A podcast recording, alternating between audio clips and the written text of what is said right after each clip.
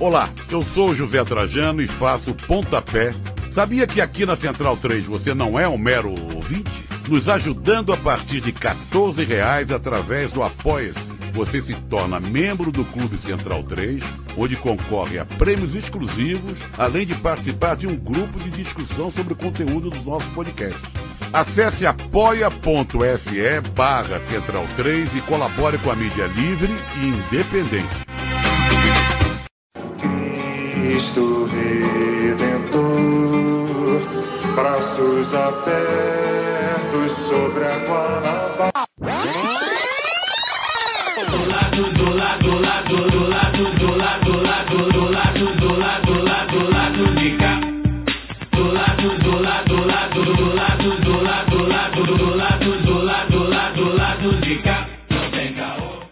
Bom momento, o ouvinte da Central 3. Hoje é quinta-feira, 24 de junho de 2021, e este é o lado B do Rio 199, quase, quase no lado B 200. Eu sou Caio Belandi, apresentador deste humilde podcast que hoje traz uma entrevista com o deputado estadual do Rio de Janeiro, Flávio Serafini, do PSOL. Serafini dividiu com a gente como é que é a luta na Alerj em um momento que o estado do Rio está mais do que nunca sequestrado por várias máfias. Falamos também sobre a conjuntura nacional, a luta na rua, educação e muito mais. No caô da semana, as denúncias de superfaturamento da vacina Covaxin por parte do regime Bolsonaro, além da saída de Ricardo Salles do Ministério do Meio Ambiente. Antes de vocês ouvirem a entrevista com Serafine, aquele recadinho importante, hein? O Lado B do Rio é um veículo independente financiado unicamente pelos ouvintes. Por isso, convidamos a todas e todas que nos ouvem a nos apoiar financeiramente.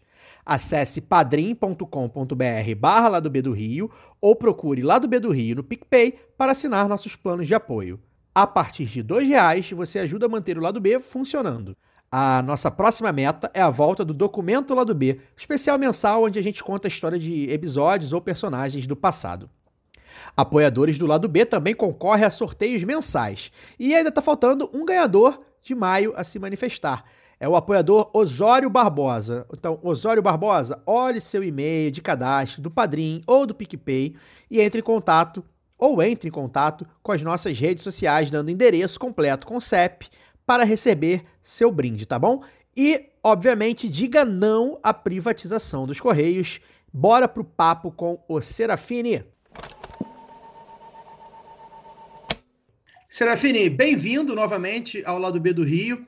Você esteve conosco em uma data muito marcante para a história desse país, afinal de contas, né? O 6 de setembro de 2018 é o dia da facada em Jair Bolsonaro. É, lá já no programa, né, a gente já se preocupava com tudo que veio a se agravar a partir das eleições daquele outubro de 2018. E aí, na entrevista, por exemplo, nessa primeira participação sua, você diz que o Rio, até então nas mãos do Pezão, vivia a maior crise social da história. E aí, agora, olhando para trás, né? Após a eleição do Bolsonaro e aqui no Rio, do Witzel e do Castro. Aí eu quero te perguntar, né? Então, é, piorou? É, e piorou mais do que você achava que iria piorar? Piorou aonde? Bom, acho que o Rio realmente tem vivido momentos difíceis nos últimos anos. É, aquele período realmente foi um período muito difícil, né? O Estado vinha de um período sem conseguir pagar seus servidores, sem conseguir fechar as contas. É, chegamos a viver a situação de hospitais é, fechando as portas para a população. É, então, do ponto de vista do funcionamento é, do Estado, da máquina pública estadual, aquele era um momento mais crítico.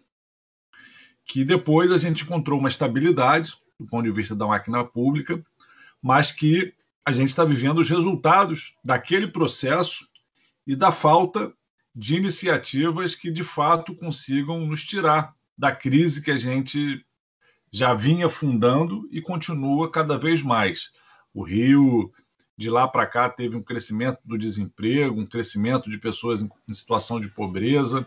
Então, o que naquele momento ainda se refletia com mais centralidade numa crise é, do Estado, que refletia a queda do orçamento, que refletia a queda da atividade econômica, nesse momento é, já tem suas consequências mais disseminadas na população, com aumento do desemprego, com aumento da pobreza. É, então a gente continua é, numa crise prolongada, eu diria. A gente não conseguiu sair dessa crise. E com outros componentes que estão relacionados também à mudança do cenário da crise do Brasil. Né? Ali a gente já vivia uma crise da nossa democracia e agora isso se agravou com o que o bolsonarismo representa, um governo com núcleo central é, né, com características fascistas, é um momento muito grave e isso se reflete com muita centralidade também aqui no Rio de Janeiro. É, boa noite, deputado Flávio Serafini. Aqui quem fala é Luara. É, obrigada por participar com a gente hoje. Eu não sou do Rio, eu sou mineira, mas estou falando aqui do estado do Espírito Santo. Então, todo mundo vizinho aqui. É, eu conheço e acompanho seus trabalhos pelas redes e pelos amigos aqui do lado B também. Eu queria, nessa primeira rodada aqui de, perguntas, para a gente esquentar os motores aqui, queria que você falasse um pouco da sua militância para a gente de fora, que às vezes não tem oportunidade de conhecer os novos rostos da política, assim, né? Você foi militante do movimento estudantil, foi dirigente partidário, é, já foi candidata a prefeito de Niterói também, com uma votação bem expressiva, bem legal. É, queria que você contasse um pouco para a gente sobre essa sua experiência e também falasse um pouco dos desafios da atuação em cada uma dessas áreas, assim, porque muitas vezes as pessoas sentem essa vontade, né, de participar mais ativamente ou partidariamente, mas não sabem muito como por, e por onde começar. Então, eu acho que é sempre bem legal conhecer um pouco da trajetória de lideranças para a gente conseguir enxergar um pouco mais as possibilidades de atuação. Sim, com certeza. Bom, eu né, me chamo Flávio Alves Serafini, né, eu sou professor é, da Fundação Oswaldo Cruz, a Fiocruz. Eu comecei a minha história de militância com 16 anos, um período em que eu comecei a participar do movimento estudantil, onde eu também me interessei pela política mais geral, me filiei ao PT, participei, né, naquele ano foi um ano de eleições municipais, então eu participei ativamente das campanhas aqui em Niterói, apoiei o então candidato a vereador Marcelo Freixo, do PT, candidato a prefeito, Paulo Eduardo, é, e ali eu me entendi como socialista. Né? Eu sou de uma família onde meu pai e minha mãe sempre participaram ativamente da política. Meu pai é exilado, veio da Argentina para o Brasil, é, né, tendo que sair da ditadura de lá, que matou uma série de companheiros dele. E esse foi um período, então, em que é, eu entendi o meu lugar no mundo como um lugar onde a transformação da realidade também passava é, pela ação política, pela militância no movimento estudantil, é, pela militância partidária, pela militância socialista de uma forma geral. Né? Eu ali comecei a compreender que as diferentes questões do cotidiano que a gente enfrenta é, se relacionam com é, problemas mais estruturantes que marcam a nossa sociedade, uma sociedade muito desigual, e que até hoje o próprio direito à educação é um direito limitado para uma parcela enorme da população é, e que a gente tem que trabalhar para modificar isso. Né? E trabalhar para modificar isso significa se organizar politicamente e, e, e, militar. Então, eu inicio minha militância no movimento estudantil, né? depois eu entro para a UF. É, como estudante, eu tenho uma militância também muito intensa. Fui da coordenação né, é, do Centro Acadêmico de Ciências Sociais, depois fui do Diretório Central dos Estudantes. É, como militante do movimento estudantil, eu gostava de discutir a universidade, gostava é, de pensar o papel social da universidade, então a gente atuava muito, é, não só defendendo as pautas né, estudantis, como a reabertura do bandejão, como a construção de moradia, mas também pensando a referência social da universidade, então, sua vinculação com a educação pública. Né? Na época, a gente defendeu que a UF também tivesse um colégio universitário, que a gente via como algo importante né, para pensar a ampliação do acesso à educação pública também é, na educação básica. Então, gente é, foi construindo uma trajetória onde a educação tinha um papel central. E ao, por outro lado, nos aprofundarmos também na militância partidária, a gente foi construindo uma formação política, uma visão de mundo do que é a sociedade que a gente quer construir, cada vez mais vinculada ao pensamento que a gente chama de ecossocialista, né? uma visão onde a luta que a gente trava é, é uma luta econômica, é uma luta contra as desigualdades sociais, mas também é uma luta contra toda forma de opressão, contra o racismo, contra o machismo, contra a LGBTfobia, é, onde a questão ambiental é uma questão central, estruturante. Né? A gente quer repensar a nossa relação né, com a natureza, né? nós somos parte da natureza e precisamos ressignificar essa relação, saindo de uma relação que se pauta num paradigma de dominação, né, para uma relação que se paute por um paradigma de pertencimento. É, então a gente foi, né, ao longo da minha vida eu fui, eu digo a gente porque sempre buscando é, construir uma trajetória coletiva, né, tanto no movimento estudantil, onde a gente vivenciou uma experiência de construção de um coletivo de movimento estudantil que naquela época não era muito comum ainda, onde participavam pessoas que eram filiadas a partido, pessoas que não eram e que tinham um processo de elaboração coletiva muito intenso, quanto também na militância partidária. Né? Na época já eu comecei a me, me aproximar é, de referências internacionais do pensamento socialista, Daniel Ben Said, Michel Louvi, é, que são né, algumas das referências que traziam né, esse pensamento né, de que a luta socialista é uma luta mais ampla do que uma luta estritamente econômica. Né? Daí, inclusive, uma aproximação é, com a pauta dos direitos humanos, já desde aquela época, entendendo que os direitos humanos são uma forma também da gente organizar as fileiras de luta contra toda forma de opressão, de, de exploração, especialmente num país como o Brasil. É, Flávio, é, boa noite. Aqui quem está falando é o Fagner. Né? É minha pergunta, diante desse seu é, histórico, né? Isso que você acabou, seu histórico que você acabou de colocar. Você já está oito, vai completar oito anos agora como deputado estadual. É, como você bem falou no início da entrevista, né? Uma conjuntura que só veio piorando nesses oito anos. É, eu queria que você falasse, dissesse para a gente como em, como que está a luta na Alerj hoje. Eu queria que você falasse o, o que tem sido mais urgente é, na, na Alerj hoje, né, nessa conjuntura terrível que a gente está vivendo de Bolsonaro na presidência e um governador do estado que nada mais é do que um, um moleque de recados dele aqui né, no estado onde ele, onde ele cresceu politicamente. É, queria que você falasse, enquanto deputado socialista, enquanto deputado de oposição aos dois governos, ao governo federal e ao governo estadual, quais têm sido as principais pautas que têm sido eh, colocadas pela, na, na, na Alerj, né, na Assembleia, pela, pela oposição e como tem sido feito como tem sido feita essa luta, como tem sido para fazer essa luta, né? Porque o, muito se fala hoje, por exemplo, nessa questão de, da luta para luta frente ampla para barrar algumas questões é, a nível federal. Queria que você falasse como que como que está funcionando isso a nível estadual. Bom, é... vamos lá. Eu, só para me localizar atualmente no parlamento, né, eu estava falando aqui da minha trajetória de militância. Depois que eu me formo, eu me torno professor.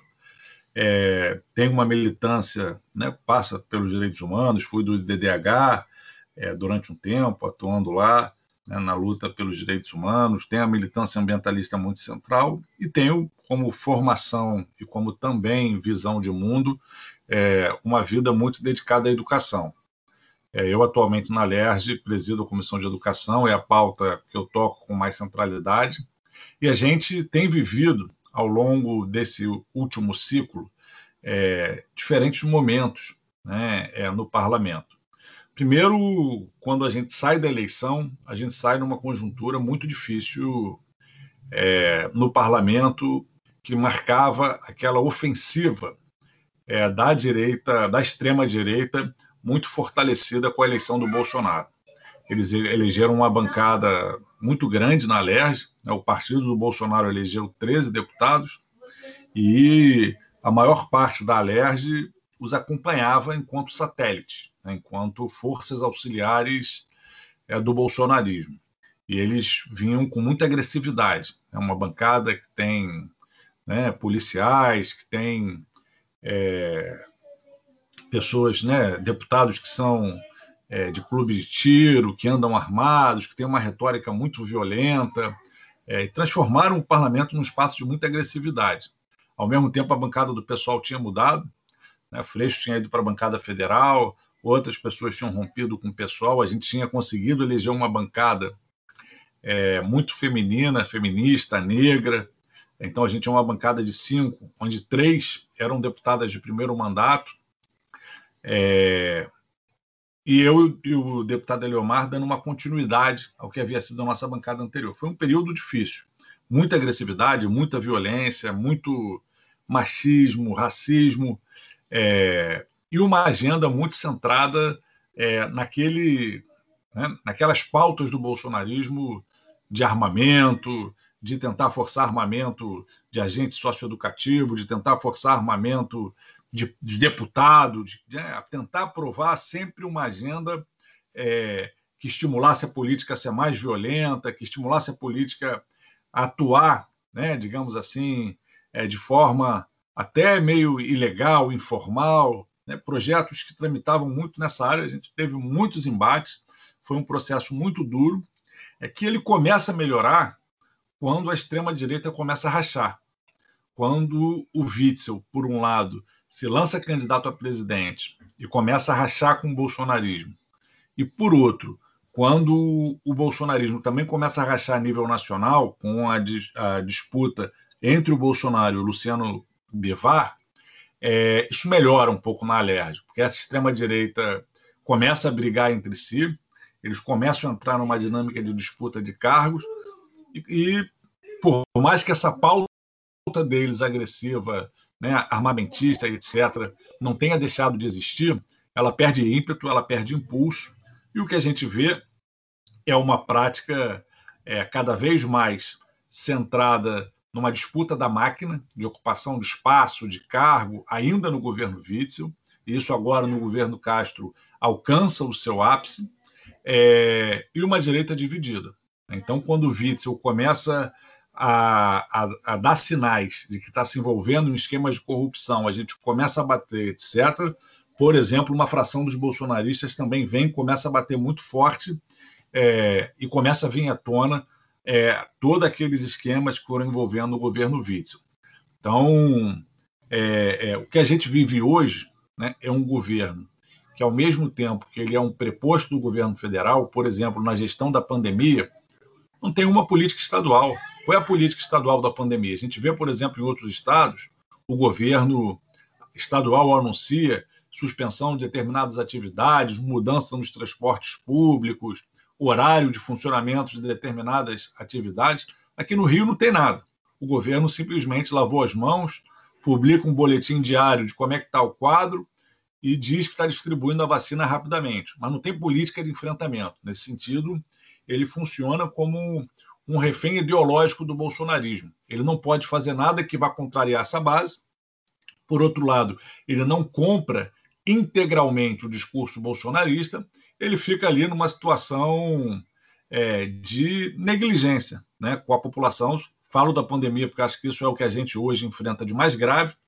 É, e cada vez mais o governo tenta se aproximar e flertar com pautas é, desse conservadorismo e dessa violência que marcam o bolsonarismo. Aí evidente que acho que o momento mais marcante é a chacina do Jacarezinho, onde um dia depois do governador receber Bolsonaro, a gente vê uma ação com aquele grau de violência é, que marcou, e o governador usa aquilo é, de alguma forma de palanque para se apresentar ao eleitorado bolsonarista, né, legitimando aquela ação, é, decretando é, segredo de justiça nas informações referentes àquilo, legitimando o discurso e se apresentando para a base bolsonarista como seu candidato. É muito grave, porque a gente tem, por um lado, um projeto nacional bolsonarista que é muito violento, que é, ataca permanentemente, minimamente, a institucionalidade democrática que a gente tem, que é frágil, que é limitada, né, mas que a gente tem que aprofundar essa institucionalidade para que ela seja mais democrática, mais participativa. E não fa fazer um processo de corrosão autoritária, que é o que o bolsonarismo representa. Então, por um lado, a gente tem esse núcleo duro mais violento, e por outro lado, nós temos é, forças políticas que atuam na sua sustentação, que adotam o projeto autoritário, que adotam o projeto violento, especialmente a partir de uma perspectiva fisiológica. Acho que esse é o caso aqui do Estado do Rio de Janeiro. O governo Cláudio Castro se associa ao bolsonarismo nessa perspectiva. Uma figura que se torna governador por acaso, né? era um vereador por, era vereador por dois anos, sem ter tido uma grande votação, entrou de candidato a vice de um candidato improvável, esse candidato se elege, e esse vice-governador é desconhecido, né, mais desconhecido até do que o próprio governador, né, então o Wilson Witzel, acaba assumindo o governo por acaso. Então não tem um projeto, não faz parte de uma construção partidária que estruture uma agenda para o Rio de Janeiro, para o Brasil, é, e foi se afinando né, é, com o bolsonarismo. É importante destacar que, no primeiro momento, quando tem a ruptura do Witzel com o bolsonarismo, o Cláudio Castro, as figuras mais próximas a ele, ficam com o Witzel, que tenta se deslocar um pouco dessa extrema-direita e se apresentar como uma direita mais civilizada. Só você lembrar que nos últimos meses do governo Witzel, ele evitava falar de tiro na cabecinha, ele evitava essa retórica mais violenta. O Cláudio Castro faz aquele movimento junto com ele. Depois, quando o Witzel é caçado, o Castro assume o governo sem base, né, com uma fragilidade parlamentar muito grande, o Estado do Rio de Janeiro precisando negociar a questão da, do regime de recuperação fiscal e o próprio Cláudio Castro sendo investigado por denúncias graves de corrupção né, é, que decaem sobre ele. Então, ele assume o governo já meio que é, refém das circunstâncias que ele está colocado. E aí ele faz uma opção pragmática de se associar ao bolsonarismo para se fortalecer, para se proteger e para dessa forma se aproximar do governo federal. Então é um governo é, que, a partir de uma perspectiva fisiológica, se propõe a ser um dos eixos estruturantes do bolsonarismo. É, deputado Serafina, Daniel falando aqui, boa noite. Você, na sua primeira resposta, né, falou do, do contexto, da, da conjuntura é, do Estado do Rio de Janeiro, da máquina pública, com, praticamente paralisando né, no final do governo Pezão, sem recurso para pagar o funcionalismo. É um verdadeiro caos administrativo e financeiro.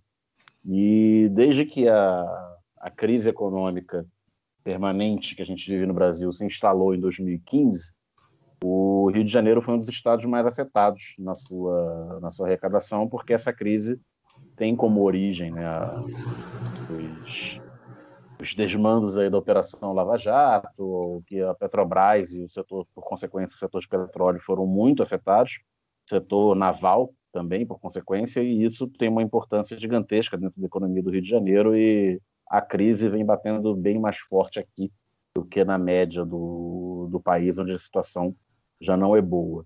E de lá para cá, o, os remédios né, vendidos, na, tanto na, na, imprensa hegemônica quanto pelos governos federais de, de plantão, é do remédio amargo, né, da, da austeridade, que o Rio de Janeiro tem que cortar, tem que diminuir serviços, tem que penalizar o seu funcionalismo para poder acertar as suas contas e evitar aquelas cenas que a gente viu no final do, do governo Pezão muito embora um governo estadual não seja um governo nacional, né, não tenha poder de, de emissão de moeda, de emissão de dívida soberana, é, existem existem alternativas por fora da, da, austeridade, mesmo em tempos de, de crise econômica. Eu queria que você falasse de como a bancada do PSOL pensa essa, essa questão do, do necessário equilíbrio das contas do, do Estado, né, um ente federativo que não é nacional, mas que ao mesmo tempo não penalize os serviços públicos e o funcionalismo.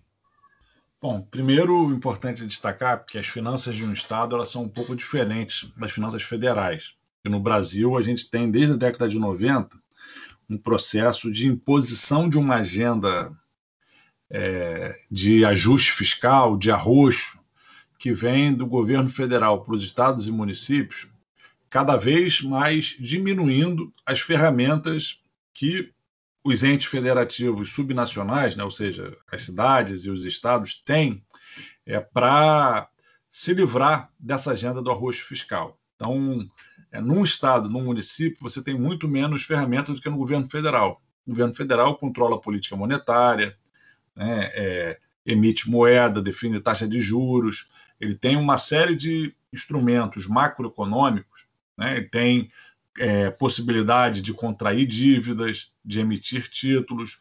O governo estadual não tem nada disso. Ele fica é, muito mais congelado, muito mais é, com menos opções de ação. E o Rio de Janeiro, isso se agravou ainda mais. Por quê? Porque quando a gente teve aquela crise, no final do governo Cabral, é, governo Pezão, é, o governo seguiu o caminho de pedir socorro para o governo federal. O governo do estado foi pedir socorro, o governo federal apresentou uma proposta é, amarga e é, uma chantagem de que ajudava o governo do estado, como? Aliviando o pagamento da dívida, desde que o estado do Rio de Janeiro fizesse um arroxo tremendo. Né? E aí o regime de recuperação fiscal significou isso. Só que o Rio de Janeiro ele tem ele se moveu todo aquele período numa perspectiva onde é, ele não se preparou para enfrentar a crise e depois o tempo inteiro respondia desesperado. Respondeu desesperado quando correu para o governo federal, já tinha se movimentado de uma forma desesperada antes, quando fez operações financeiras, como, por exemplo, as de antecipação de royalties, participações especiais de petróleo, em que o governo do estado fechou um contrato num paraíso fiscal chamado Delaware, que paga uma taxa de juros mais 10% em dólar, é uma das taxas de juros mais altas do mundo praticadas entre contratos que envolvem governos e o setor privado. Né? É, o Rio de Janeiro ele foi sempre se submetendo a acordos extremamente prejudiciais. Por que, que ele seguiu esse caminho? A gente é difícil entender, mas na prática ele foi fazendo isso. É, e hoje continua seguindo esse mesmo caminho. O governador Cláudio Castro aceitou um acordo com o governo federal, em que uma dívida que o governo federal tinha com o Estado do Rio de Janeiro de mais 90 bilhões foi reduzido para 7%. Então, o Estado do Rio de Janeiro vai receber é, é, pouco mais aí de 6 bilhões parcelados em vários anos. Né? Ou seja, para que fechar um acordo tão prejudicial como esse, num momento em que você já não está mais tão desesperado?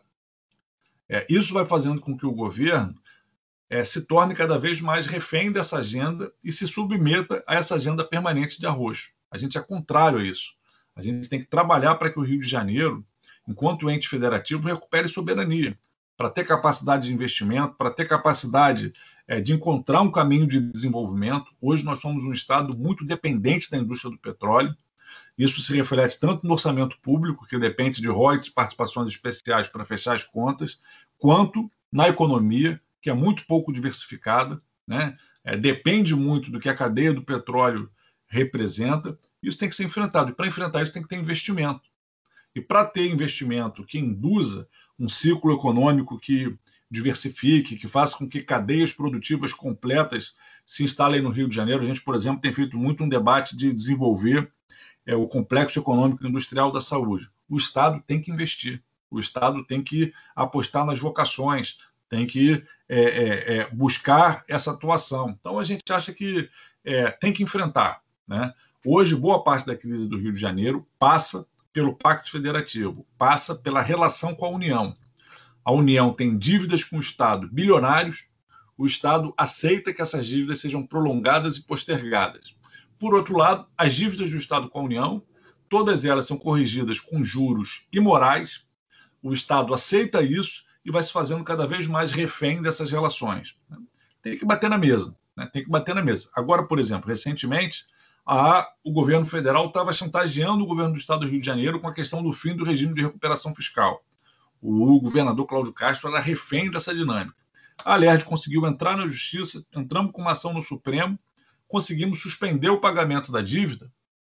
Foi fundamental para que o Rio de Janeiro não voltasse a viver um período né, de não conseguir pagar servidor, de não conseguir fechar suas contas, porque acionamos o Supremo, porque tivemos uma atuação de mais independência, assim como outros estados já fizeram isso. Minas também já está no Supremo, o Rio Grande do Sul também já, fez, já foi para o Supremo. Agora, o que não dá é para o governante se esconder atrás é, do regime de recuperação fiscal, como Cláudio Castro tem feito, para assumir essa agenda de desmonte dos serviços públicos. Os servidores públicos do Estado do Rio de Janeiro estão há sete anos sem recomposição de perdas. Nesse período, a inflação ultrapassou os 40%. Isso significa que é, a renda média de um servidor é, se desvalorizou em 40%. É um processo de empobrecimento do servidor. É, isso não pode ser naturalizado, isso tem que ser enfrentado. Mas o governo Cláudio Castro não enfrenta isso, porque se submete ao governo federal e não enfrenta isso porque faz uma opção também de continuar administrando a máquina pública no velho modelo. Né? No velho modelo que levou à derrubada do Witzel e que, se o Cláudio Castro não tomar conta, também vai levar ao escândalo de corrupção tomarem conta do governo dele. É impressionante o tipo de loteamento que ele fez, secretários sem qualificação prévia atuando nas diferentes áreas. A gente vê uma disputa por contratos, por licitações, né? É, é, algumas áreas a gente vê o, o, os secretários querendo fazer licitações, é, que parece ser para que sejam licitações feitas por ele, e quando isso acontece sempre nos preocupa, porque a licitação ela tem que ser impessoal, tem que ser transparente, tem que ser pública. É, então, ele faz uma opção por manter esse modelo da máquina inchada, do fisiologismo, do compadrio, e não consegue recuperar a capacidade de investimento, de fortalecimento dos serviços públicos. Mas isso agora vai passar por um período de uma mudança. Acho que a aposta do Cláudio Castro é a mesma aposta do Bolsonaro. O Bolsonaro está apostando que agora o Brasil vai começar a respirar um pouco e sair da crise. É, e aqui no Rio de Janeiro, o Cláudio Castro faz a mesma aposta, especialmente porque a gente vai ter uma arrecadação com royalties participações especiais, é, porque o barril do petróleo voltou a aumentar muito de valor. Né? Então, vai ter uma arrecadação acima do que estava planejado. É, o estado do Rio de Janeiro está conseguindo respirar um pouco economicamente, assim como todo o país que está né, conseguindo, embora a pandemia ainda esteja muito severa, mas os resultados econômicos já estão diminuindo. É, e, além disso, o governador leilou a SEDAI. Sem nenhuma necessidade, uma empresa lucrativa que dava um bilhão de lucro por ano, o governador vendeu. Com a venda desse dinheiro, nesse momento, vai entrar dinheiro para o Estado. E ele vai gastar esse dinheiro. O problema é que a equipe que ele formou é uma equipe extremamente é, é, é, formada por critérios de loteamento da máquina pública sem ter um plano de governo. O que, que ele quer fazer? Aparentemente, ele não está querendo é, entregar, né? É, é, deputado, consolidar serviços só para exemplificar, só para exemplificar para o nosso ouvinte, o secretário estadual de transporte chama-se Juninho do Pneu. Exatamente. Era o que a, a, a, principal referência. A gente tem uma crise nos transportes, os transportes são um ponto central para entender a pandemia. Transportes lotados, empresas reduzindo linhas, as barcas com uma licitação é, que está para ser rompida a qualquer momento, que está vencendo. O trem com uma situação de permanente crise, onde as pessoas morrem atropeladas na linha do trem e não tem uma política que garanta uma melhoria no serviço, é, coloca para assumir a pasta o Juninho do Pneu. É que eu pessoalmente não conheço, né? não sei se é uma figura de A ou B, mas eu sei que é uma figura que não tem a menor trajetória na área, não tem nenhum tipo de experiência de gestão de planejamento. Nós estamos falando de um estado que tem 16 milhões de pessoas, uma das maiores regiões metropolitanas do mundo.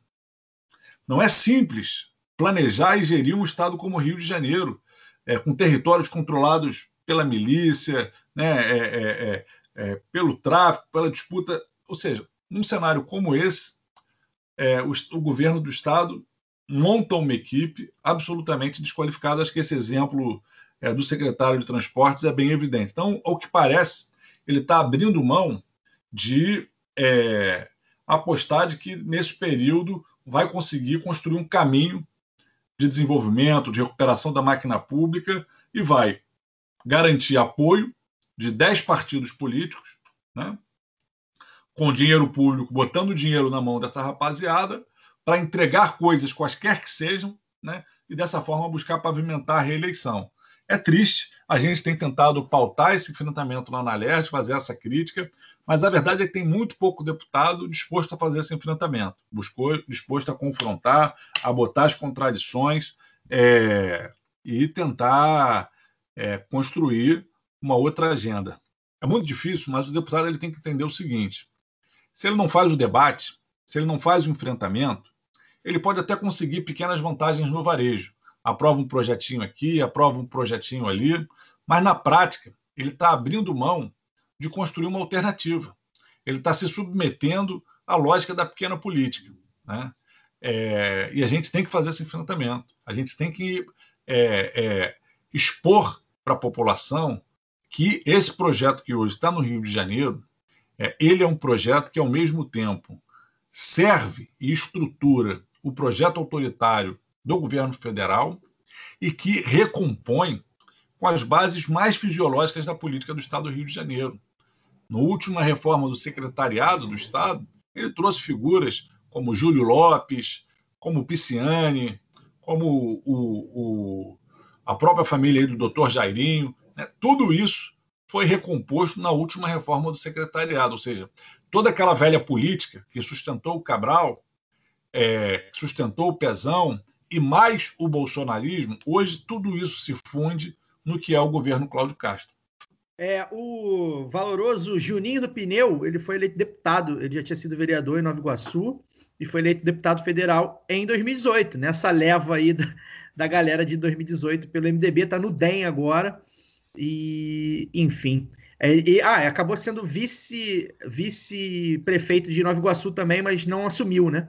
É o Rogério Lisboa, o prefeito, é, se reelegeu e o vice era o Juninho do Pneu, mas nesses conchavos que o pessoal está fazendo aí com a anuência da justiça, né, que se elege vice e não assume, enfim, ele virou deputado federal, continuou deputado e agora secretário de transporte. Bem, tem pneu no nome, né? Talvez seja Talvez seja aí a, a, grande, o grande currículo dele. Serafine, a minha pergunta é voltar ali para a educação, né? Um tema que lhe é caro e um tema, o primeiro tema que você cita quando você fala aí do seu, seu mandato, da sua militância, né? É, alguns ouvintes, a gente tem muito ouvinte professor, muito ouvinte, enfim, que atua na área de educação, e um deles, o Felipe Veloso, fala com a gente sempre lá no Instagram, ele pediu para eu fazer um, uma pergunta, que na verdade era uma pergunta que estava na nossa pauta, que é sobre uh, a reforma no ensino médio, né? É, enfim, tá tendo, tem uma, uma luta aí dos estados e dos, dos sindicatos de professores e tudo mais.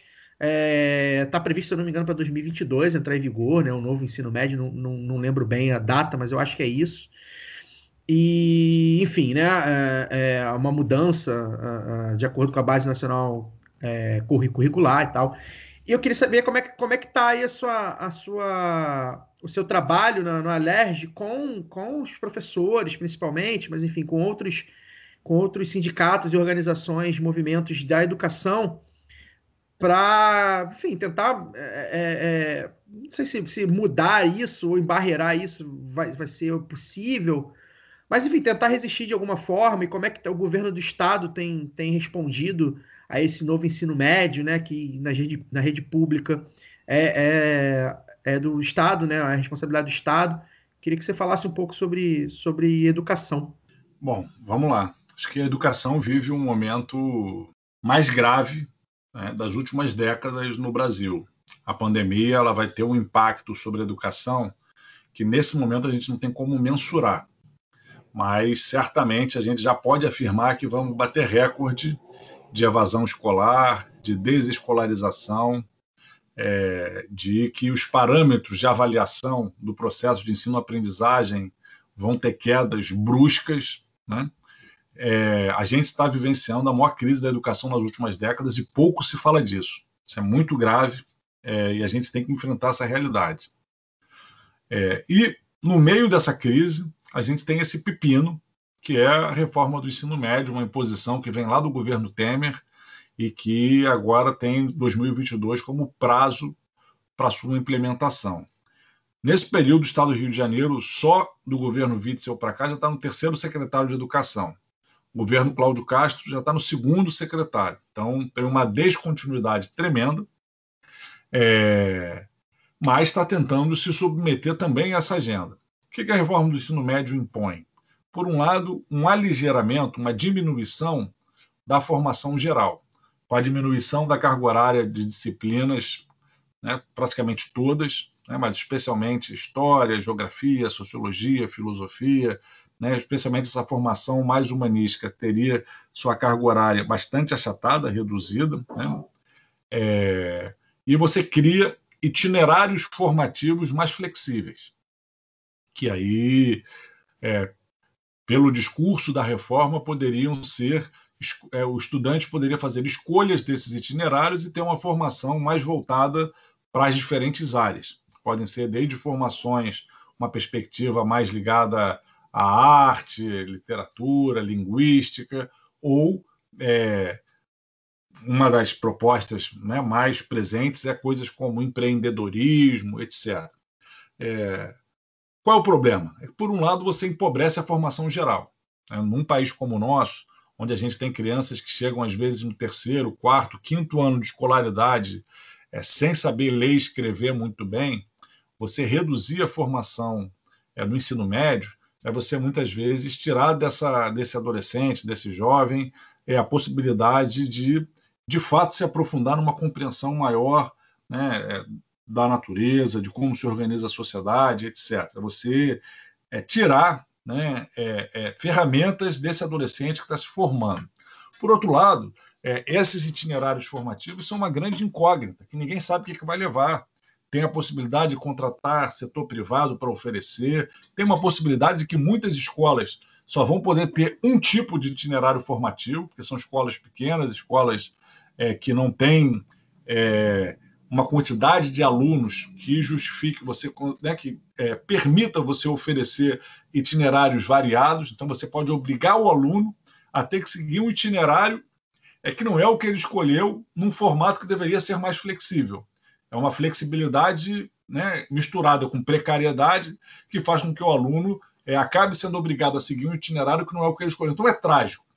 Essa proposta é trágica, é submeter a formação dos estudantes ao interesse do mercado, que não quer uma formação crítica, que não quer uma formação abrangente, e submeter a dinâmica da educação também às pressões mercadológicas, porque a gente sabe que é, essa proposta dos itinerários formativos é também uma proposta de criar filões para que a iniciativa privada possa estar explorando através de parceria público-privada, através de pacotes a serem vendidos aos governos, etc. Então, é uma proposta trágica que vem num momento é, especialmente crítico, que é esse momento da pandemia. A gente vai organizar uma audiência pública na Comissão de Educação, já está na nossa agenda, está no nosso calendário. A gente tem se reunido com professores da rede, com é, profissionais de educação, pesquisadores da educação de diversas áreas, é, das sociedades científicas, é, para é, formular uma visão alternativa.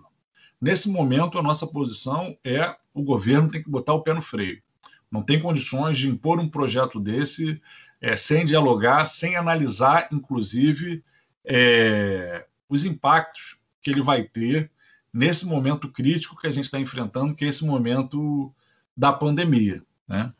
É, e o aluno que for obrigado a seguir um itinerário formativo e não se identifique com ele. Ah, eu, a escola que eu tenho aqui no meu bairro, a única escola, vai ter um único itinerário formativo centrado né, é, nas ciências exatas, centrado em matemática, em física. Só que eu não me identifico, não consigo. Não é essa área de conhecimento que eu quero fazer. Que, que vai ser feito com esse aluno? Ele vai largar a escola? Ele cursou um ano, ele vai ter que repetir, vai ter que voltar para refazer, ou ele vai poder se adaptar? Esses são debates que não estão colocados na mesa ainda. Então, é, é inaceitável que o Estado do Rio de Janeiro se submeta a essa agenda sem um amplo debate. E é importante destacar: essa reforma está baseada numa legislação que deixa margens para que os estados e municípios é, não adotem essas propostas de forma integral. Né? É, existe uma margem né, de autonomia federativa que se reflete também nas políticas educacionais que o Estado do Rio de Janeiro tem que seguir. Não pode se submeter a essa agenda da reforma do ensino médio, porque se fizer isso, vai agravar a crise na educação. A gente, na Comissão de Educação, está se movimentando, a gente tem um secretário que assumiu há três semanas, já pedimos um esclarecimento para ele, se ele vai dar prosseguimento ao que vinha sendo discutido pelo secretário anterior, que chegou a a divulgar aí uma proposta de grade curricular para essa formação mais geral, que achatava o tempo da maior parte das disciplinas. Vamos realizar uma audiência pública e pretendemos em breve também fazer um seminário mais amplo para aprofundar todo esse debate e tentar fazer pressão para que é, essa reforma seja interrompida. É uma reforma que foi feita de forma autoritária né, é, e que vem através de uma imposição.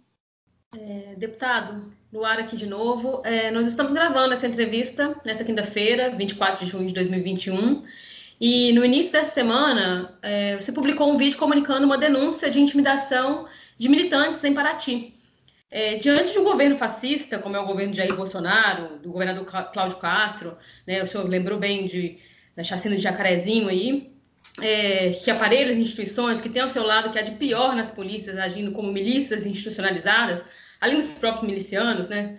A preocupação com a segurança de militantes de oposição, sobretudo da esquerda, é uma preocupação real. Né? Nós temos casos aí de militantes perseguidos, torturados, presos, como Rodrigo Pilha lá em Brasília, é outros casos que têm acontecido por todo o país. E como eu já mencionei, é, existe esse aparelhamento e os fascistas têm sentido até mais legitimados mesmo, né? O receio é que a institucionalidade não dê conta da nossa segurança. Então, eu queria saber o que, o que o senhor acha, ou melhor, como você acha que a gente pode atuar para se organizar com segurança para resistir a tudo isso? Bom, primeiro, o momento é muito grave. A gente tem visto uma crescente nas ameaças aos defensores de direitos humanos, aos parlamentares, é, aos ativistas dos movimentos sociais, e a gente não pode permitir que isso se aprofunde. Então, a gente tem que provocar e tensionar ao máximo as instituições para que elas se coloquem ao lado da garantia dos direitos. Só que isso muitas vezes é insuficiente. E aí a gente tem lutado é, tanto para tentar né, é, disputar cada vez mais é, os setores das forças de segurança do Estado para um compromisso é, com a democracia, com o Estado de Direito. Cito o movimento dos policiais antifascistas como um movimento central que também já esteve na mira de perseguição do governo Bolsonaro. Acho que hoje, cada vez mais setores da Polícia Federal também vêm se desvencilhando é, da, da influência bolsonarista. Só que a gente também tem que pensar a nossa forma de organização. Então, a gente, dentro da esquerda, tem cada vez mais precisado buscar aproximação tanto com instituições do campo dos direitos humanos, que nos ajudam a acolher, a proteger quem se vê sob ameaça, quanto pensar nossa própria forma de funcionamento. Como garantir segurança, como garantir rotinas que sejam mais seguras. A gente agora vive sob essa dinâmica. Acho que essa é uma das características mais perversas do bolsonarismo. Ele aprofunda o aspecto da violência política. Ele aprofunda o aspecto do Estado policial que se volta contra quem o questiona. Então, é, nesse sentido, a permanência desse projeto significa cada vez mais um aprofundamento da corrosão da nossa democracia. Bolsonaro, ele o tempo inteiro adota um discurso, mobiliza seus apoiadores, é, confrontando garantias constitucionais, confrontando o Estado de Direito, confrontando princípios democráticos. A gente está no Brasil, né? É, é um país que historicamente é, nega é, direitos para uma parcela enorme da população. A gente viu agora o próprio cancelamento das, das condenações sobre o Lula, mostrando como aquele episódio, como aquele processo da Lava Jato no Paraná, como aquele representou um estado de exceção, né, onde acusação e juízo se macomunavam negando o direito à defesa. Nós estamos falando de ex-presidentes, de figuras da estrutura de poder do nosso país. Agora, para a população como um todo, imagina, né? todo mundo sabe, somos o país onde o Estado mais mata gente no mundo fora de contexto de guerra civil. Né? Então, só que o problema é que o bolsonarismo ele aprofunda isso, ele legitima, ele dá força para o policial que mata, ele traz um discurso que dá força e que legitima a milícia. Então, a gente conseguir derrotar o bolsonarismo, a gente conseguir isolá-lo, é, torná-lo minoria, isso é muito importante, tem que ser parte da estratégia central é, de qualquer um que tem compromisso com a democracia, que tem compromisso contra a barbárie no nosso país. Né? O bolsonarismo ele é uma ameaça. A gente viu o comportamento dele naquela situação é, que se deu no Ceará, né, onde o bolsonarismo esteve ali estimulando aquela atuação dos policiais militares, que inclusive culminou com um tiro né, num, é, num senador, né, é, no Cid Gomes, e aquilo não pode ser naturalizado. A Bolívia, por exemplo, viveu recentemente uma, uma experiência histórica de um golpe de Estado que foi dado por quem? Por a polícia sem controle, pela milícia, né? É, por essas forças que o bolsonarismo tanto, tanto instiga. Então a gente não pode permitir que isso aconteça no Brasil. Nós temos que confrontar o bolsonarismo, mostrar que as ruas não são deles. A gente não vai derrotar o bolsonarismo só na urna, só na eleição. A gente precisa transformar o bolsonarismo numa minoria social, tanto do ponto de vista do apoiamento mais amplo que se reflete através das pesquisas, quanto na disputa das ruas. Esses caras não podem se sentir confortáveis, não podem se sentir sentir que podem crescer para cima da população, para cima dos opositores, para cima das instituições democráticas. Isso é muito grave e isso alimenta toda essa dinâmica de violência que a gente no Brasil sempre conviveu, mas que tem se agravado cada vez mais. Bom, Flávio, a sua última resposta ela, acho que dialoga um pouco com a, com a minha pergunta. Né? É, você está falando do monopólio das ruas, né? Ele, os fascistas, os bolsonaristas, eles não podem ter esse monopólio das ruas. É, isso é parte prim, né, primordial da estratégia é, popular e democrática de restabelecer um mínimo de democracia no Brasil. Mas e do ponto de vista eleitoral, como que você enxerga a movimentação do tabuleiro eleitoral hoje, já um ano, um ano e quatro meses antes da, da eleição? Como é que você vê esse movimento é, do, do ex-presidente Lula se aproximando é, de lideranças aqui no Rio de Janeiro? Ele que, é, de certa forma, no meu entendimento, é, acabou leiloando o Rio de Janeiro durante muito tempo para as forças do PMDB para de modo que ele pudesse ter a tal da governabilidade nacional e acabou isso dando no que deu. Né? É... Como é que você vê esse movimento do, do deputado Marcelo Freixo mudando de partido, saindo do PSOL, indo para o PSB? Da mesma forma, o Flávio Dino também. É... Você acha que o campo popular democrático ele, ele caminha no caminho nas urnas também, além é, dos atos de rua que vem acontecendo mensalmente aí no, nos últimos dois meses? Bom, eu considero que nesse momento da conjuntura que a gente enfrenta, derrotar Bolsonaro e o bolsonarismo tem que ser uma prioridade.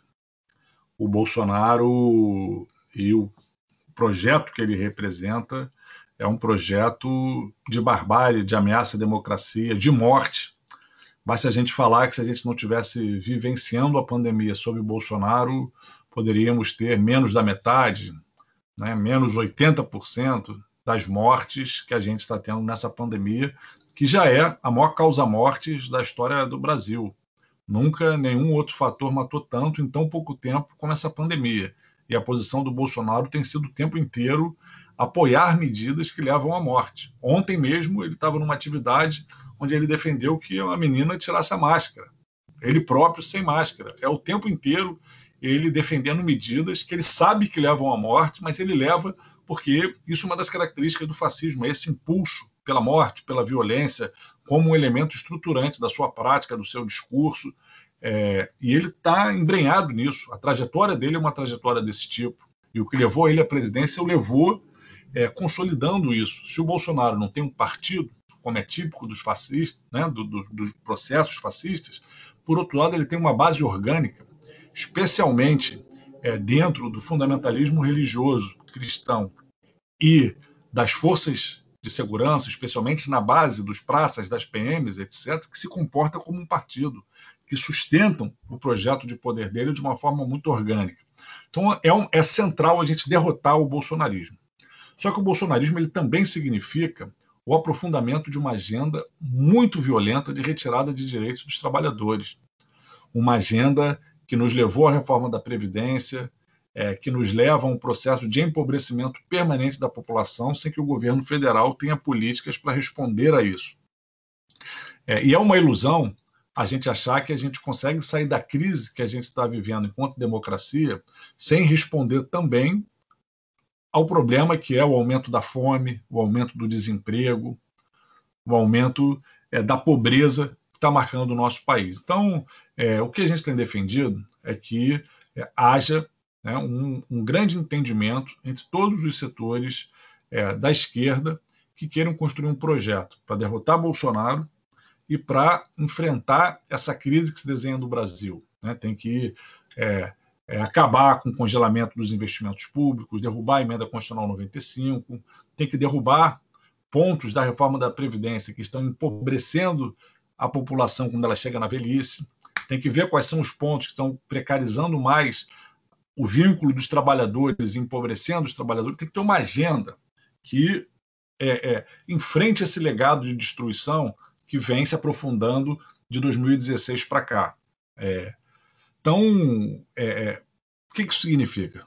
Nós estamos defendendo que o pessoal busque entendimentos com PT, com PCdoB, com PSB, é, para ter uma plataforma comum, um projeto comum de transformação para o país, que perpasse pela defesa da democracia, das instituições democráticas, ampliação da participação popular, né, é, empoderamento de fato do povo e perpasse também uma agenda de desenvolvimento econômico, de proteção à natureza, né, de é, proteção às comunidades tradicionais, aos povos indígenas, quilombolas, é, e geração de emprego, é, é, enfrentamento à pobreza, enfrentamento à fome, garantia do acesso à educação, garantia de políticas que fortaleçam o SUS.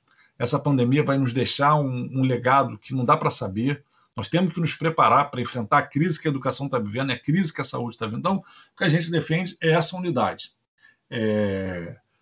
Ah, mas e se o Eduardo Paes quiser apoiar, se o Rodrigo Maia quiser apoiar? Eles não querem apoiar. Eles estão tentando construir uma outra alternativa que mantenha essa agenda de retirada de direitos, mas que não seja tão brutal, tão violenta como o projeto bolsonarista representa. Boa parte desses atores é, estiveram até pouco tempo atrás no governo Bolsonaro. Aliás, boa parte desses atores ainda estão. É só olhar aqui no Rio de Janeiro que a gente vê. Toda a base do governo Castro, que se propõe a ser base do Bolsonaro, pega todos esses setores né, é, que é, se chama de centrão e não sei o quê, uma parte deles considerável está atrelada. E o que não está atrelada não quer dialogar com, com setores da esquerda por um projeto de defesa da democracia. Então, é, eu não só discordo dessa linha de achar que a gente vai conseguir fechar uma aliança com a direita, como eu acho que a direita também não quer. A direita quer tentar construir uma alternativa dela, se conseguir. Se não conseguir, a maior parte dela vai se vender ao bolsonarismo como tem se vendido esse tempo todo. Então, a opção do Marcelo foi uma opção de tentar disputar um setor da direita. Né? Ele não foi para o PSB porque o pessoal não queria dialogar com o PSB ou com o PT ou com uma eventual candidatura do Lula. O pessoal está dialogando com esses atores. Ele foi para o PSB porque ele queria dialogar com setores que o pessoal não topa dialogar. Ah, isso quer dizer que o pessoal não tem compromisso com a democracia? De forma alguma. Nós apoiamos o Eduardo Paz no segundo turno contra o Crivella. Nós fomos para a rua defender o Haddad como quase ninguém foi. Nós do pessoal estávamos nas ruas tentando eleger o Haddad é, o pessoal não tem sectarismo, o pessoal tem a compreensão da gravidade que, o, que a gente vive no Brasil. Mas isso é diferente da gente entender que para derrotar o bolsonarismo, a gente deva procurar uma aliança com setores da direita. Eu não, não acredito que isso vá nos permitir construir um projeto que ganhe as ruas, que mobilize na eleição para derrotar o bolsonarismo, né? É, e não acredito que esses setores queiram. Pegando um exemplo aqui do Rio, o Eduardo Paes é o prefeito na história do Rio de Janeiro que mais derrubou casa de pessoas pobres. É o recordista em toda a história da cidade do Rio de Janeiro em remoções e derrubadas de casa. Por que, que ele fez isso? Porque ele é malvado? Não.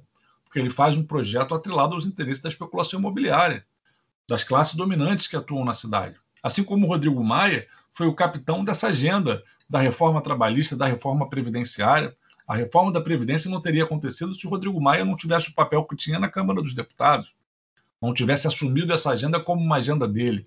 Por que, que ele fez isso? Porque ele é mau? Não, ele fez isso porque ele é comprometido com é, é, a agenda dos grandes grupos econômicos do país, que queriam esse processo de retirada dos direitos dos trabalhadores para disputar a poupança pública, para aumentar a sua taxa de lucro é, é nas relações de trabalho. É, então, são figuras que são desse projeto. É difícil imaginá-los é, se associando a um projeto é, democrático popular, que busque enfrentar desigualdades, que busque é, ampliar a participação popular, que busque enfrentar essa agenda que está empobrecendo a população. Essa acho que é uma diferença estratégica que está colocada hoje né, é, na esquerda. Na verdade, ela né, é, é, não é de hoje, mas acho que o bolsonarismo é, e esse momento de crise que a gente vive fez com que alguns atores se reposicionassem nessa, né, nessa diferença de caminhos estratégicos para a esquerda. É, mas eu acho que a gente tem que manter o diálogo aberto. Né? Sem dúvida nenhuma, todo esse campo né, que a gente considera de esquerda é, é, no Brasil, com todas as diferenças que tem, é, o diálogo é muito importante para que a gente consiga fazer um polo que seja capaz de derrotar o bolsonarismo. Serafine, é, a gente está assim, caminhando para o final, mas eu tenho mais uma perguntinha aqui para você, que é sobre a CPI da Rio Previdência, né? Você acabou presidindo essa CPI lá na Alerj e queria saber como é que está o relatório final dessa investigação, é, enfim, como é que foi esse desmonte da Previdência Social no Rio de Janeiro, na, na, na época lá do, Caba, do Cabral e do Pezão, né? Qual, quais foram os prejuízos que, que a CPI conseguiu é, constatar é, na Rio Previdência? Queria que você falasse um pouco sobre.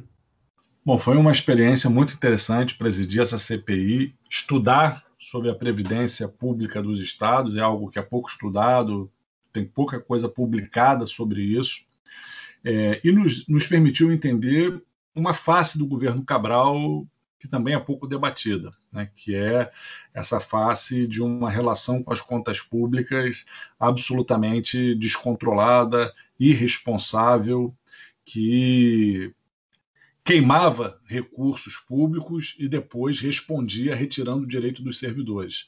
A gente viu, por exemplo, que durante muitos anos o governo Cabral foi deixando de fazer repasses que deveriam ser feitos para o Rio Previdência, que é um instituto que paga a aposentadoria dos servidores públicos estaduais. É, de 2005 a 2015, deixaram de ser repassados cerca de 17 bilhões de reais.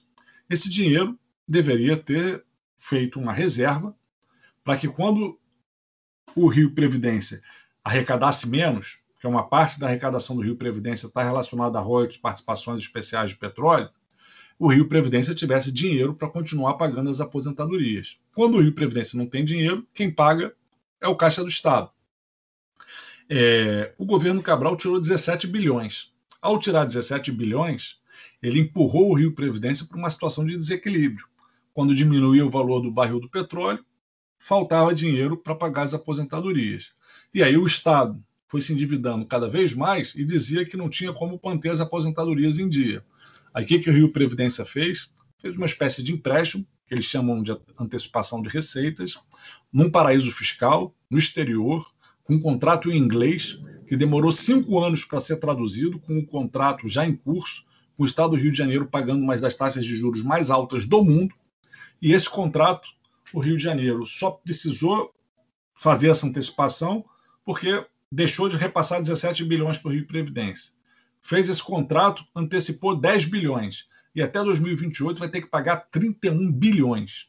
Então, é, é um rombo nas contas públicas que é impossível a gente olhar hoje para o estado do Rio de Janeiro, a situação de crise fiscal que a gente ainda enfrenta, do governo ter um orçamento que tem despesas maiores do que as receitas previstas, sem olhar para o dinheiro que continua indo pelo ralo desse acordo feito nesse paraíso fiscal de Delaware. Só para você ter uma ideia, no ano passado, o Estado do Rio de Janeiro pagou cerca de 4 bilhões de reais com os custos dessa operação financeira. Esse ano vai pagar mais ou menos mais a mesma coisa, entre 3 bilhões e meio de reais e 4 bilhões. Isso é muito dinheiro e isso explica uma parte da crise que o Rio de Janeiro enfrenta. E pior, uma perversidade, que joga a crise para cima dos servidores. Porque, como está vinculado ao Rio Previdência, alimenta o discurso de que ah, o problema é que o servidor ganha muito, tem que fazer mais uma reforma da Previdência, tem que retirar mais direitos. Isso é perverso e mostra como foi o governo Cabral, onde ele foi explorando todos os limites de endividamento do Estado, para fazer todas aquelas obras megalomaníacas que a gente sabe que tinham por trás grandes esquemas de corrupção. Né? Eu sempre cito o exemplo do Maracanã. 1 bilhão e 300 milhões de reais. Né?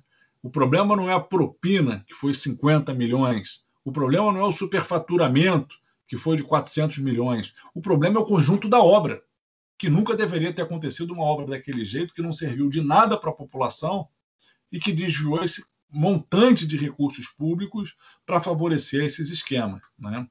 É, a gente espera que esse processo não se repita no nosso Estado, agora que a gente está tendo um aumento da arrecadação, que o governo vai receber esse dinheiro da privatização da SEDAI, e a gente está preocupado, porque voltou a se cercar dos mesmos atores. O governo hoje tem uma composição muito similar, né? e uma lógica de governabilidade do mesmo tipo. E isso foi um dos elementos que levou ao desequilíbrio do Rio Previdência. A gente na CPI mostra muito bem isso e pede né, o, o indiciamento tanto do Cabral quanto do Pezão, quanto dos seus secretários de Fazenda e presidentes do Rio Previdência na época, que todos eles foram sócios naqueles atos que a gente considera como atos é, de gestão temerária e de gestão fraudulenta. É, vários desses, inclusive, já condenados por outros crimes, presos e domic... presos domiciliamente, enfim, tem de tudo. Serafine, muito obrigado é, pela sua presença, pela sua participação. É, deixa seu recado final aí, sua palavra para a gente resistir, né? A gente que tem se acostumado a resistir é, até, até a vitória, né? Uma hora a gente vai ganhar. Deixa sua palavra final aí, seu, seu recado final. E muito obrigado pela sua presença. Bom, eu agradeço aqui o convite. Acho que vocês têm cumprido um papel muito importante né, no debate, na informação aqui no Estado do Rio de Janeiro. Fico feliz de poder voltar aqui para dialogar com vocês. E quero dizer para os nossos ouvintes que o momento é de luta contra o fascismo. A gente não pode deixar o bolsonarismo ter força, nem construir pretextos de que ele, é, que ele procura o tempo inteiro pretextos para tentar justificar intervenção militar. Ah, vou atender ao chamado do povo. Não, tem que ficar evidente para todo mundo que o povo é contra Bolsonaro, que a maioria das ruas quer que ele saia do governo, que a maioria das ruas quer derrotar o projeto genocida dele. E para isso a gente precisa se juntar com quem se propõe a organizar as lutas, com quem se propõe a dizer fora Bolsonaro, com quem se propõe a construir um projeto alternativo de transformação do nosso país. A gente está muito empenhado nisso, acredita não só que é possível, mas que é necessário e é um dever histórico nosso construir esse processo de transformação para derrotar o bolsonarismo, derrotar é, essa página infeliz da nossa história e construir um novo ciclo no nosso país é, de democracia e de enfrentamento às desigualdades. Acabou que nem falamos da facada, né? Aquilo ali é um exemplo de como, às vezes, é, um erro histórico cobra um preço. Né? Aquela facada foi um gesto individual, mas foi um erro histórico que ajudou a humanizar o Bolsonaro, ajudou a dar para ele um pretexto para não participar dos debates e se poupar do que seria uma humilhação pública dele ter que confrontar os outros candidatos, né? É, é isso. Acho que nesse momento a gente não pode permitir é, que ele tenha pretextos. Né? A gente tem que conseguir é, é, derrotá-lo mesmo. Né? É, e isso não é só vontade, né? É também estratégia, é também pensar o caminho. Vou aproveitar aqui que a Luara não vai poder ficar aqui no nosso caô da semana. Então, Luara, já deu o seu destaque final aí, sua despedida. Não, agradecer vocês mais uma vez pelo convite. Eu gosto muito de participar aqui. É, já é a terceira vez que eu participo. Espero que a gente possa ter mais oportunidades. E dizer também que semana que vem, no lado B Notícias, é, já tem coluna nova minha, agora com a apresentação da Fernanda. Então, queria é, convidar o pessoal para ouvir a nossa entrevista hoje aqui com o Serafine e também ouvir é, terça-feira que vem, no lado B Notícias, a minha coluna nova. E continuar trocando ideia lá nas redes, que tem sido muito legal. O pessoal está chegando e a gente tem conseguido fazer debates muito bacanas. Antes da gente entrar no caô da semana, duas molezinhas aí pros nossos ouvintes, hein? Digitando o código lado B na hora da compra, você tem 10% de desconto na veste esquerda. Estampa da Lélia Gonzalez, Mercedes Sosa, Paulo Freire, Che Guevara, Marielle, Malcolm X, enfim, tem estampa de muita gente boa. Acesse vesteesquerda.com.br e utilize seu código lado B. Também tem molezinha para os ouvintes na live show da cantora Maíra Freitas, que será realizada no dia 10 de julho, às 8 horas da noite. Hein? A Maíra apresenta o show inédito Tambor Atento, que é o mergulho nas canções que embalam a vida e o presente num abraço musical em tempos de confinamento. Compre o ingresso em www.simpla.com.br SYMPLA.com.br Utilize o cupom lado B e pague apenas 15 reaisinhos para assistir a um showzaço, hein? 20% de toda a renda dessa live show será destinada a projetos sociais de combate à fome. Bora pro caô da semana. Solta aí, DJ.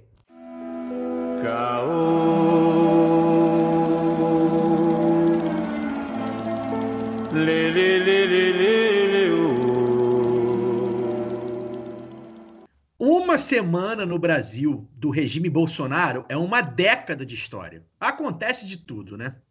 O governo da crise permanente. O que parece só cortina de fumaça é crise. O que é crise pode até ser usado de cortina de fumaça contra algum escândalo, mas continua sendo crise. Primeiro, vamos ao escândalo. O superfaturamento no contrato de compra da vacina indiana Covaxin. Resumidamente, o Brasil iria pagar 15 dólares por cada uma das 20 milhões de doses, enquanto pagou menos de 4 dólares pela AstraZeneca e 10 dólares pelas da Pfizer e da Janssen. A Covaxin era negociada com um intermediário, a Precisa Medicamentos, cujos sócios eram donos da Global Saúde, empresa que, em 2017, recebeu 20 milhões de reais e nunca entregou os medicamentos que deveria por contrato. O Brasil demorou 330 dias e 83 e-mails para assinar contrato com a Pfizer. Já com a Covaxin, apenas 97 dias e 15 e-mails. Então, o Ministério Público Federal e o Tribunal de Contas da União suspenderam o negócio. Mas o deputado Luiz Miranda, irmão de um servidor que depois, no caso, essa semana colocou Jair Bolsonaro na roda ao dizer que tinha avisado o presidente que estava tendo uma tramóia. Depois do escândalo, a crise. Na quarta-feira, em meio ao burburinho do caso Covaxin, Ricardo Salles, um dos ministros mais próximos de Jair Bolsonaro, pediu boné. Salles é investigado por ter atrapalhado a maior apreensão de madeira ilegal da história e, assim, participar de um esquema de contrabando. O ministro que passava boiada sai um dia depois de Jair Bolsonaro elogiá-lo. E aí eu quero saber do Fagner e do Daniel, acho que a primeira coisa que a gente tem que debater, né? Até que ponto essa saída, dessa renúncia do Salles é cortina de fumaça, né? Essa é uma narrativa que vem ganhando muita força nas redes, a gente acompanha, principalmente no Twitter, muitos analistas, jornalistas. Como é que vocês veem isso? Até que ponto isso é, de fato, dar um braço para salvar o corpo todo? Ou realmente é mais uma crise aberta, né, pública, no governo da crise permanente?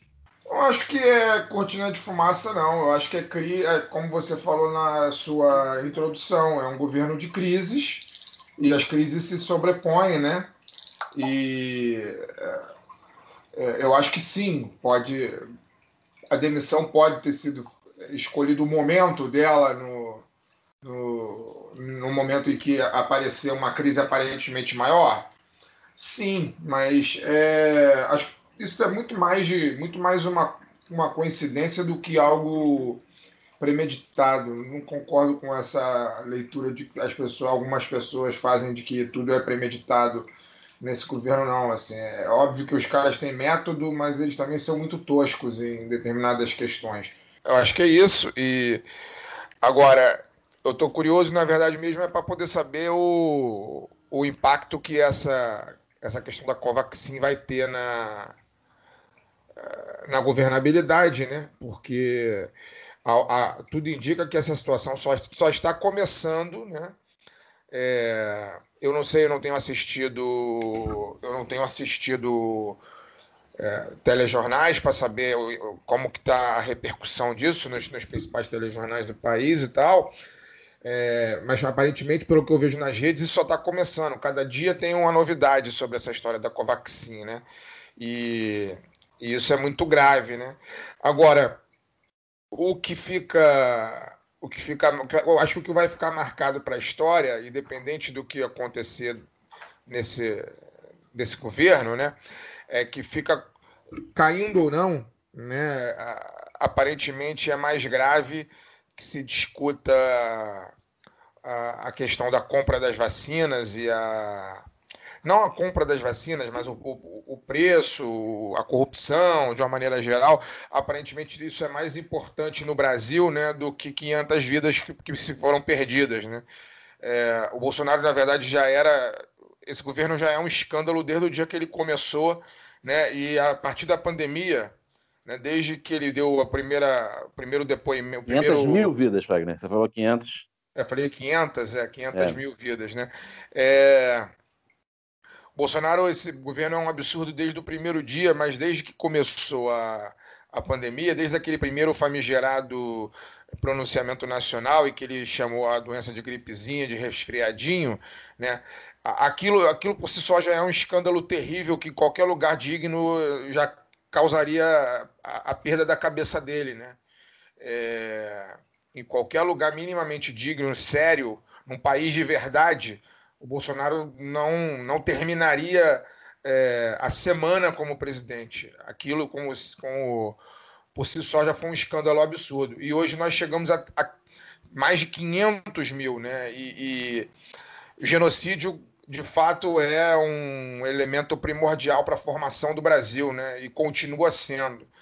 É, 500 mil vidas foram perdidas e nada vai acontecer, pelo menos não agora, né? Com não com ele, com os filhos dele, enfim, com os colaboradores diretos. É, a gente espera que aconteça no futuro. Na verdade, eu acho que a nossa luta enquanto seres vivos, né, é, para o futuro é essa: é garantir de que essas figuras terríveis aí que ascenderam ao poder graças a essa burguesia nojenta que o Brasil tem, é, não só é, é, caia como perda todos, perca todos os seus direitos, né? perca direitos políticos, uh, perca o seu, seus privilégios históricos, a sua, seus bens adquiridos uh, fruto dessa política, fruto dessa corrupção toda, né? e que apodreçam na cadeia. Né? Na verdade, o nosso grande objetivo é esse. É, é realmente chocante que a gente é, esteja que a gente se discuta qualquer coisa nesse país e não se discuta 500 mil mortos, né? não se discuta a sério. Né? É chocante que as, as televisões abordem qualquer outro tema que não seja esse, né? desde o dia 1 da pandemia. E é chocante que essa figura tosca que a gente vem tanto batendo já desde muito antes dele ser eleito e vem alertando da tragédia que seria para o país se ele fosse eleito. É, é, absurdo que continue com força ainda. Hoje mesmo saiu uma pesquisa e 20% é, ainda considera o governo bom, né? Isso é isso é inacreditável do, sob todas as perspectivas, né? Como pode existir ser humano tão limitado ou o perverso a ponto de achar que um governo que é responsável por 500 mil mortes, que é responsável pela corrupção em larga escala em todos os setores da, da máquina pública. Não só nessa questão de compra de vacina, eu tenho certeza que a corrupção é desenfreada nesse governo em todos os seus setores. Né? É, e é e é absurdo como é um governo tão degenerado sobre todos os aspectos, né? Um governo que promove a morte, que é aliado de esquadrão da morte, enfim, que é, são as pessoas mais baixas que já existiram, muito provavelmente, na história política do Brasil, ainda tenha 20% de apoiadores, né? Nosso país realmente, cara, quando acabar isso tudo, vai precisar de uma caça às bruxas como nunca, como nunca foi feita. E eu espero que as bruxas de fato sejam caçadas e caçadas corretamente. É, o, a gente vive uma era que mais do que fato importa a narrativa, né? Parece a gente repete, fala isso toda semana, mas é isso que acontece. Quando Wagner fala que a, a mídia não fala do, dos mortos, boa parte dela fala, né? A Globo é, bate bastante nessa questão do número de mortos, né? Exibe no, no futebol. É, todas as partidas, antes de começar, tem um minuto de silêncio, né, em homenagem às vítimas, e aparece a legenda, o número de mortos, o número de casos, É, e por isso é criticada pelo, pelos bolsonaristas e, e, satélites de que só fala de morte, que é pessimista, que não fala dos recuperados e se você quer saber de notícia ruim tem que ligar na Globo, se você é, quer ficar deprimido e tal e, e, todo esse blá blá blá. Né? Desde o início, como já falamos aqui várias vezes, desde o início da pandemia, o Bolsonaro apostou em como, como tem sido comum a, a essa extrema direita moderna nos últimos, nessa última década, é, apostou em ir contra o, o que diz a, o mainstream da ciência, né, o, o establishment, digamos assim, e, o, e as organizações internacionais, né, que é, isso tudo é uma grande conspiração. É, num máscara não adianta, distanciamento social não adianta, a vacina é mentira, porque foi desenvolvida muito rápido, então o que adianta é, é imunidade de rebanho, vai morrer quem tiver que morrer, paciência, é, decisão de Deus, e, e, e, toca o barco, né? Não, não adianta a gente é, quebrar a economia para salvar essas vidas de pessoas que vão morrer de qualquer jeito, né? e, e, e sairemos mais rápido disso contaminando todo mundo. E isso pareceu dar certo ao longo da, da primeira onda, ao longo de 2020, tanto que se a gente se, se os índices do Bolsonaro parecem altos, é, com 20% agora, no final de 2020, lá para novembro, dezembro, com os índices da Covid em queda, a popularidade dele beirava 40%, né, com, com o auxílio sendo pago, embora muito pequeno, mas sendo pago. É, 2021 já tem muito mais mortes do que 2020 teve né, a segunda e terceira onda praticamente emendadas, esse tsunami aí que a gente está vivendo derrubou a, em boa parte essa narrativa da, da, imunidade de rebanho através das novas variantes, vacinação seguindo lenta, ainda sem fazer efeito no, no número total né, de, de contaminados e, e, mortos. E para essa para essa galera que, que apoiou e apoia Bolsonaro, essas mortes realmente não importam muito, porque eles veem isso como algo fatalista. Vai morrer de qualquer jeito. Eles compram esse, esse discurso.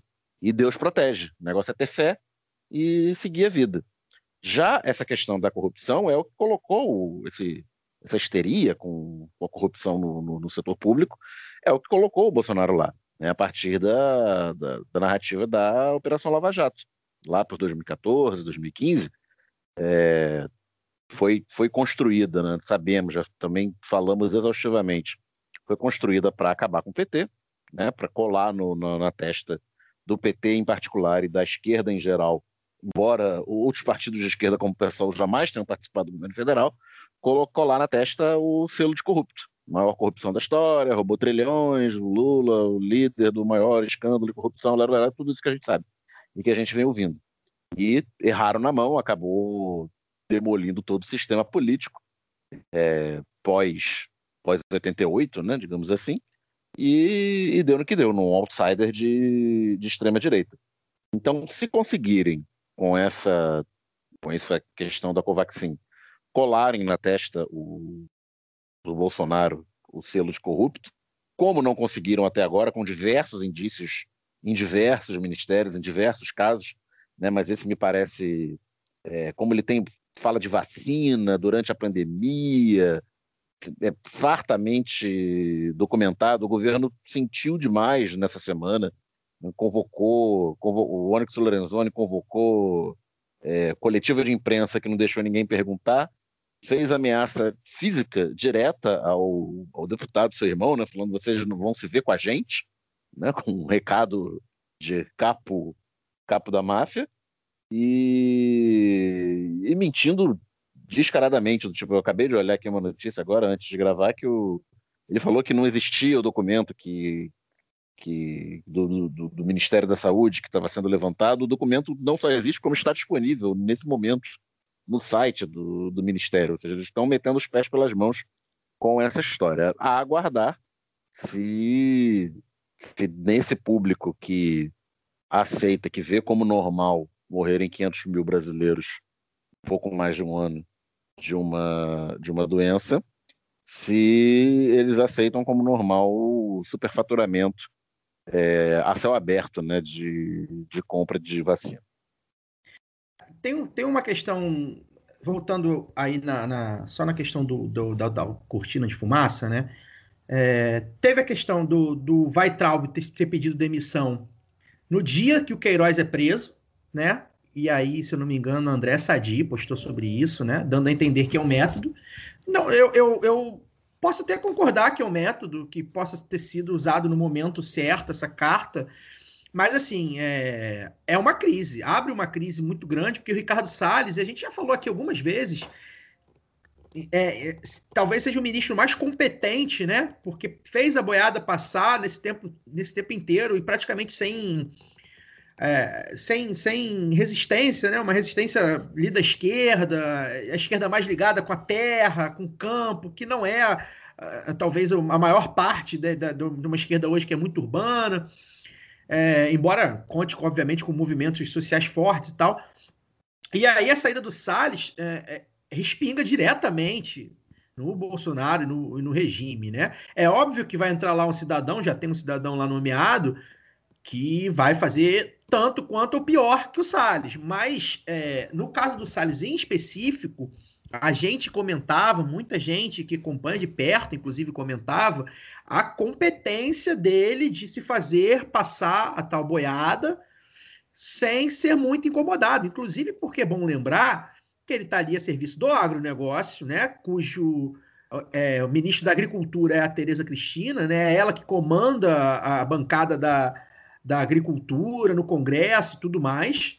Então, é, é, basicamente, ele ali era um, era um capacho né, da, do, do agronegócio. E aí lembra, lembrar sempre que o agronegócio tem sócios entre ah, os que hoje criticam o, o Bolsonaro na mídia, por exemplo. Né? Então, assim, quando a gente fala do agronegócio, o interesse do agronegócio, ele é parceiro da Rede Globo, que é hoje talvez o grande O agro é partido. pop e o agro é tech. Exato. Agro é E a. Rede Globo, a Rede Globo é hoje talvez o grande partido de oposição ao Bolsonaro, figura do Bolsonaro, como a gente tem comentado. A gente comentou na live do, do, do, do lado B Revista, né? É, é, enfim, é, é, a gente tem, tem, tem comentado isso ao longo do tempo, né? Sobre como a Globo consegue se colocar contra o Bolsonaro, mas não contra as medidas econômicas e, e sociais do governo. Então, é, é, o Ricardo Salles sai assim, né? Como, como um cara que, que prestou um serviço muito grande ao, ao, ao bolsonarismo pelo braço do agronegócio e sai no dia também da PL 490 que passou na, na, na, na CCJ. É uma proposta que prevê alterações, enfim, na- na- nas leis que protegem as terras indígenas. E assim, sugiro ouvirem o último lá do B Notícias, que a Fernanda Castro e a Bianca Pio abordaram bem a questão, mas entre outras questões, né? O texto é, o texto é, insere a tese do marco temporal, que reconhece direito à terra somente aos povos que ocupam os territórios da promulgação da, até a pro- promulgação da Constituição de 88, ou seja, barra ampliação de terra indígena já demarcada, é, coloca em risco a política de não contato né, com os indígenas isolados, prevê a hipótese de contato por interesse público, podendo ser mediado, inclusive, por empresas públicas ou privadas, ou seja, enfim, um absurdo que passa na CCJ no mesmo dia, é, enfim, e a gente sabe que o Congresso hoje é dominado pelo bolsonarismo e a bancada da, do Boi é uma das maiores, ou seja, há muita chance desse, desse projeto passar e acabar com. Praticamente acabar com qualquer proteção aos territórios indígenas e à vida indígena, né? Que, enfim, a gente sabe que já é atacado há 500 anos, mas sempre pode piorar e tá aí piorando. Então, acho que a saída do Salles ela abre um flanco de, de estar chegando perto ao Bolsonaro. Tanto que a resposta do Bolsonaro, ao ser perguntado, pô, o que, que aconteceu? Por que, que o Salles saiu? Ele fala assim: ó, quem pediu para sair foi ele, ele que se explique. Né? É claro que isso é uma forma também do Bolsonaro não dar é, nenhuma uma bola fora, né? Qualquer coisa que o Bolsonaro fale ali, ele poderia se complicar. Ele já joga no. no- no- ele dá o braço para sobre, sobreviver. Mas isso respinga nele, né? É, o Salles era um dos ministros mais fortes. Está sendo investigado, enfim, pode estar sendo tá, tá fugindo, pode ter tido alguma informação de que o negócio vai ficar ruim para ele, né? E a CPI vai esquentando essas turbinas, né? Embora eu particularmente não tenha uma expectativa muito grande, ela esquenta essas turbinas quando tem um- uma uma denúncia bem sólida de que havia um contrato superfaturado para compra de vacina, isso para a CPI é um, a gente vai aqui, é nosso caminho, né? Tanto que os, os senadores já se, se pronunciaram, né? Então eu acho que o, o, o negócio do, do, Bolsonaro tá esquentando. Ele já ele perdeu as estribeiras aí essa semana com a imprensa. Ele sente, a gente sabe que ele sente, os bolsonaristas sentem. É, esse ataque, em tese, quando o deputado, que é um deputado um 71 nato aí, né? Coloca ele na roda. Eu acho que. É, eu, acho, eu acho que coloca ele na roda para uma narrativa que talvez até fosse salvá-lo mas que, enfim, complica ele também, então ele vai ter que, de repente, dar alguma explicação, vai ficar isso vago. Então, eu acho que essa semana foi uma semana bem tumultuada para o bolsonarismo, que eu acho que até, talvez, da, das últimas semanas aí tenha sido a mais complicada. E, enfim, vamos ver como é que a gente vai. É, tem rua, né? A gente tem ido à rua, e rua, as ruas. É, é, foi, muita gente falou que ah, eu não fui, não pude ir no sábado, no 19J, mas muita gente falou que a, a, a, as ruas pareciam mais cheias, mais gente vacinando, menos gente contagi é, com, é, né, com contágio, né? Mais gente se, se motivando aí, né? Vamos ver como é que vão deliberar para quando será o próximo, enfim. Eu acho que o fogo do Bolsonaro só aumenta. Isso, isso significa que eu acredito que vai ser empichado? Acho que não, acho que vai demorar ainda, né? O Arthur Lira mantém ali a mantém-se é, duro ali, né? Não, não, não é flexível nas votações do impeachment, mas a coisa tá para ele tá tá piorando, né? Tá se enfraquecendo, né? E lembrar sempre que tem a gente às vezes recebe a gente não, né? Mas setores da esquerda, principalmente ligados ao petismo e ao lulismo, né? Recebem críticas, ah, estão pensando muito em 2022 e tal, e é verdade, eu acho que a gente tem que pensar também no agora. Mas quem pensa em 2022 desde que começou a, o governo é o Bolsonaro. Então, pensando em 2022, acho que tudo isso também complica um pouco ele. Complica sem dúvida, cara. Complica sem dúvida. Eu não acredito em impeachment mais pelo, pelo prazo, né, pelo tempo que a gente tem até, até as eleições marcadas em 2022 mas ah, eu já dei meu palpite aqui do que deve acontecer, né? Algumas vezes nesse programa. Eu acho que o Bolsonaro chega muito enfraquecido em 2022. Eu não concordo com a teoria do professor Marcos Nobre, que a gente quer até, quem sabe, entrevistar aqui no futuro, de que Bolsonaro chega fortalecido em 2022. Não, não acredito nisso. Eu acho que, que tudo isso que está acontecendo e, e, que vai acontecer ainda daqui até lá, a tendência é ele chegar cada vez mais murcho lá. É, mas é, mas é isso, né? Num país, como eu falei já várias vezes, num país digno, ele não deveria nem chegar a 2022 como presidente, né? Ele é, saiu uma matéria no deveria ser matéria. preso, né? Estava lendo agora à tarde uma matéria naquele site Congresso em Foco, é, de que há um movimento dentro do, da direita não bolsonarista e do centrão é, ainda muito incipiente, que entendeu que a chance da direita em 2022 seria tirar o Bolsonaro da disputa. Né, que contra o Lula isso ele perderia. Foi, isso foi falado por nós aqui. É, não, a gente fala que é dois anos. É, isso, é dois anos, mas, especific, mas especificamente a gente falou muito firmemente, deu essa letra, eu me lembro como se fosse hoje, muito firmemente, eu lembro que a gente falou sobre isso. É, no momento que teve o julgamento lá, que, que, se não me engano, é porque eu já faço confusão das coisas, mas acho que foi o julgamento que decretou o Moro. Agora, não sei se foi o Moro como suspeito, né? Ou foi o outro julgamento que teve. E cancelou as condenações do Lula. É, isso aí, isso aí, isso aí, é com. É, desde esse. no Lula. Faquinha anulou e depois o plenário confirmou. Isso, desde esse dia, o nosso primeiro programa sequencial a isso foi justamente essa teoria, né? De que a única chance que a direita tem de se eleger em 2022 é tirando o Bolsonaro do jogo. Pelo impeachment vai ficar difícil pela falta de tempo, mas eles podem fazer agora o, ca o caminho de inviabilizá-lo eleitoral, eleitoralmente. Eu acho que ele vai chegar inviabilizado. Agora, resta saber eu se a direita. Se ele, chegar, se ele chegar, por mais fraco que ele chegue, eu acho que ele chega na frente de qualquer nome, outro nome da direita. Essa é a questão. Então, aí ele, então não, não faz sentido, porque aí ele é ou vai para o segundo turno contra o Lula de qualquer jeito, ou perde em primeiro. Essa né? Então, questão. teriam que tirá-lo mesmo do, do jogo. É, A a questão é teoria, é tempo. né? a teoria do. Está em junho, final de junho de, de 2021, faltam um ano e três meses para a eleição, praticamente. A teoria do Nobre é até um- o que o Serafini também fala na entrevista, né? É que a, a economia, os índices econômicos tendem a aumentar conforme né, a vacinação vai caminhando, é, vai morrendo menos gente, a pandemia vai diminuindo. Acontece que a, Mas, a pandemia. inclusive, Caio, melhora, melhorar já tem melhorado, inclusive, em 2021, nesse Sim, segundo sim, trimestre. PIB A mais, questão os números. É que não- melhorou o PIB, mas não cai desemprego, Isso. não cai desigualdade. Não A chega no inflação está aumentando. Cara, a inflação, aí me permita aqui falar o, o meu lugar de fala de economista, a, a inflação está uma bomba armada. O IGPM, aí eu vou ter que ser palestrinha, que é o Índice Geral de Preços, que é um índice que mede os preços da forma, como o nome diz, da, da economia como um todo, incluindo os de, os de insumos né, matérias-primas em geral, é, ele está com um acumulado em 12 meses de mais de 30%. Isso não tem precedente no Brasil desde 1994. O único precedente próximo é que em 2002 o IGPM bateu 25% por causa daquele efeito Lula, o dólar disparou no final do ano, o Lula entrou, deu um cavalo de pau na economia, como disse o José Dirceu, aumentou juro, desarmou essas expectativas inflacionárias, e isso foi se diluindo aos poucos no, no índice de preço ao consumidor.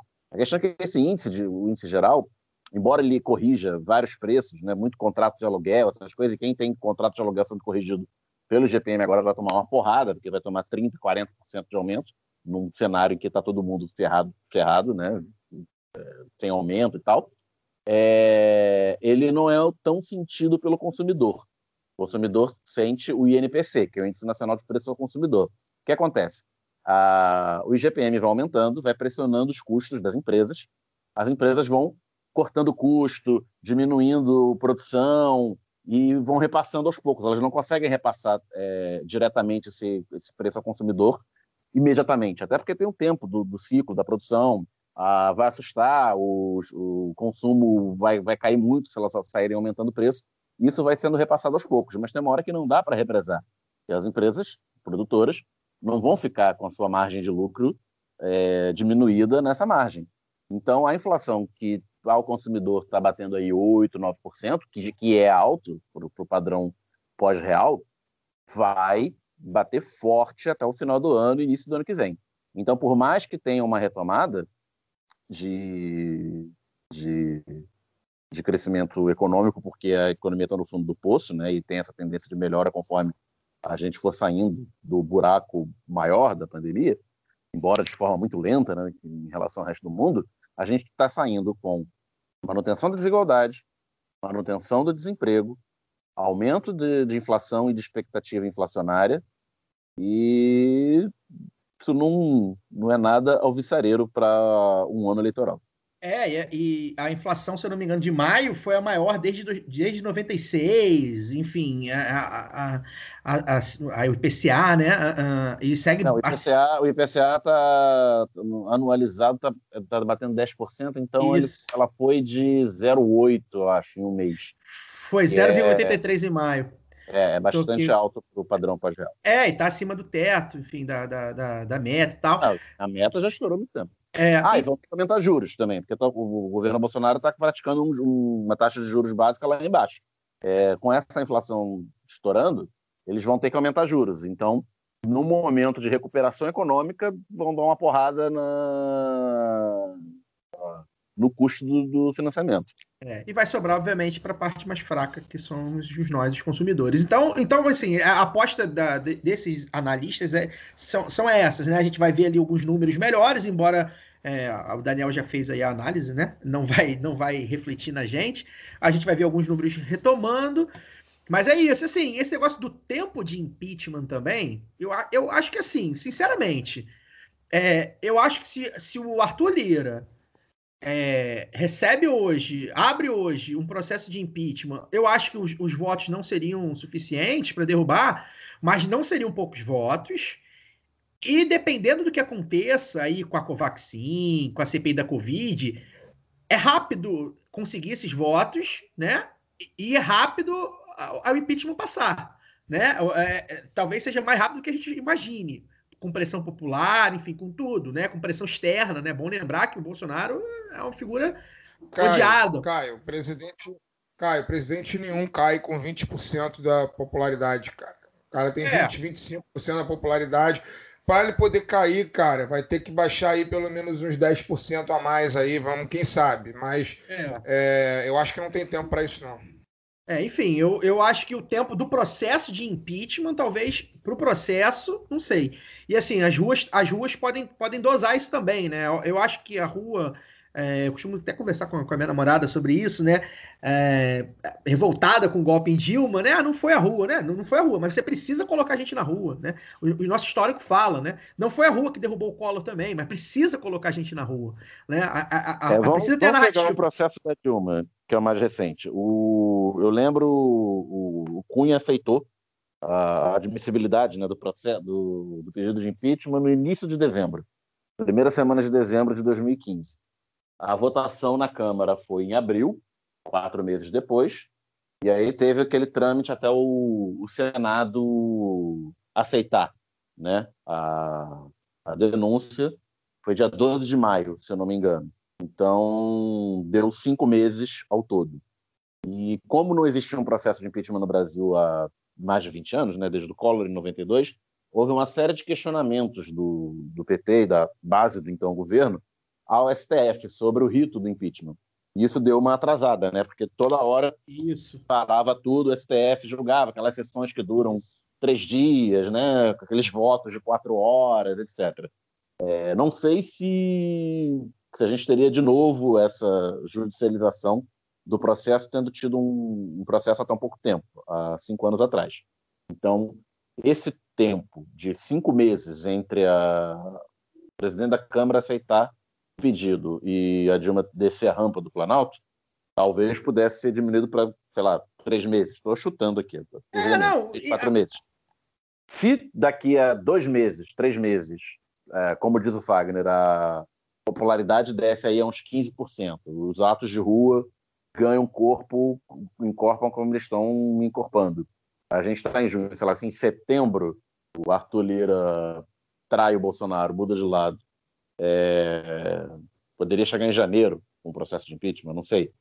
Factível é, né? É difícil, mas é factível. É, e vamos esperar também, que tá- tem saído muita pesquisa, né? Todo respeito aí às, às grandes, as, as grandes não, né? As médias empresas de, de, de pesquisa, né? De estatística. Vamos esperar, porque assim, é o Datafolha que conta mais, o Datafolha acho que ainda não saiu esse mês, acha que o último Datafolha de maio já tinha sido um pior recuo, é, com 24%, recuou acho que 6 pontos. Vamos esperar. Hum, hum, Mas é isso, né? Eu acho que assim, é, é, para mim não é nem a questão de tempo, para mim é questão ainda que há setores é, ainda muito alinhados ao bolsonarismo, né? E aí a, a maioria da maior parte das igrejas fundamentalistas, né? boa parte do empresariado, né? É, enfim, é, boa parte das mídias, né? Bom lembrar que a gente fala sempre da Globo, mas tá aí SBT, Record e, e Rede TV alinhadíssimas ao bolsonarismo, né? A Band, às vezes, enfim, a Band acho que ainda tá ali se pro- procurando o que, que vai fazer. Ou seja, tem aí, óbvio que pô, a Rede TV não dá muito, muito ponto, mas a Record e, a- e o SBT é um- uma fatia razoável da- dos espectadores, né? Ah, enfim, há outros veículos também que não, não batem tão excessivamente assim no impeachment, É, né? é uma fatia razoável, sobretudo a Record no, no- com, com a questão religiosa, né? Tem muita gente que só assiste Record e tal. Mas a Copa América tá aí como um bom indicador do poder da Globo, né? É, sim, é, mas é Tá outro papo. e, né? tipo, ninguém fala. Eu, eu, É, eu mesmo, é, eu que acompanho futebol todo dia, eu fui saber que tinha jogo da seleção uma hora antes. É, E mas aí três minutos do jogo. É outro papo, envolve várias coisas. Enfim, como, como diz o Chico Barney, é, o esporte nacional é ver a Globo, né? Mas enfim. É isso. Alguém quer fazer uma consideração final sobre o tema? Vamos nos despedir. O que vocês querem falar aí? Não, acho que não. Vamos Então despedir. já se despeça. Boa noite, Fagner. Não, é isso, não. Boa noite, bom dia, boa tarde a todo mundo. Até semana que vem com o programa 200. Deixar um abraço aqui para o nosso colega, companheiro, amigo Glauber Braga e para a companheira dele, né, a Sâmia Bonfim, que nasceu o Hugo Bonfim Braga na, nessa, nessa quinta-feira, né, que a gente Está gravando. Nasceu bem, parece que está todo mundo passando bem. E é isso. Que força para todo mundo e até semana que vem. Daniel Soares, boa noite. Fiquei sabendo aí pelo Fagner da notícia, não estava sabendo. Parabéns para a Sami e para o Glauber. Bem-vindos ao clube é, da paternidade da maternidade.